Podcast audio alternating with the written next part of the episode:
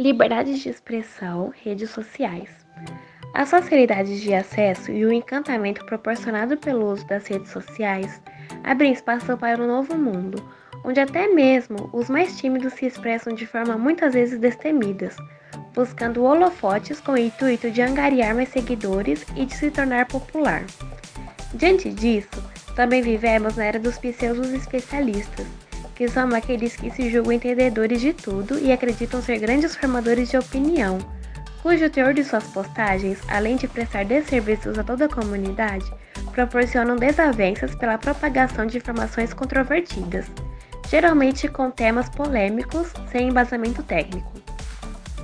Tais tendências podem ajudar a surgir agravantes, que é quando se atinge negativamente a honra de alguém, ou se manifesta de forma preconceituosa, incitando a violência e utilizando discursos de ódio, com a ilusória sensação de proteção por estar apenas fazendo uso de sua liberdade de expressão e por estarmos em um Estado democrático de direito, em que a censura é vedada. Ocorre que, na prática, não é assim que funciona. Sabe-se que o jargão, seu direito termina quando começa o do outro, deve persistir, e é exatamente sobre as possíveis consequências da violação dessa premissa que vamos falar. Primeiramente, na nossa atual Constituição, considerada cidadã, que classifica a liberdade de expressão como direito fundamental. Vamos falar o artigo 5 É livre a manifestação do pensamento, sendo vedado o anonimato. Ninguém será privado de direitos por motivos de crença religiosa ou de convicção filosófica ou política.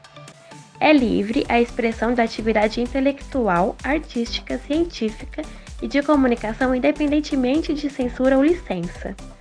Todos podem reunir-se pacificamente sem armas em locais abertos ao público, independentemente de autorização.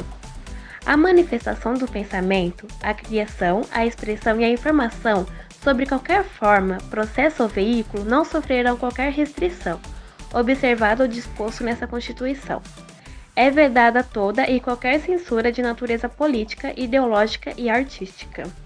Dessa forma, fica claro em que esse direito se fundamenta na proteção da manifestação de pensamentos de várias formas, respaldando-se no exercício da cidadania e na própria democracia que vivemos, e ele aloca-se entre os direitos humanos da primeira dimensão, considerando-se essa garantia como cláusula pétrea.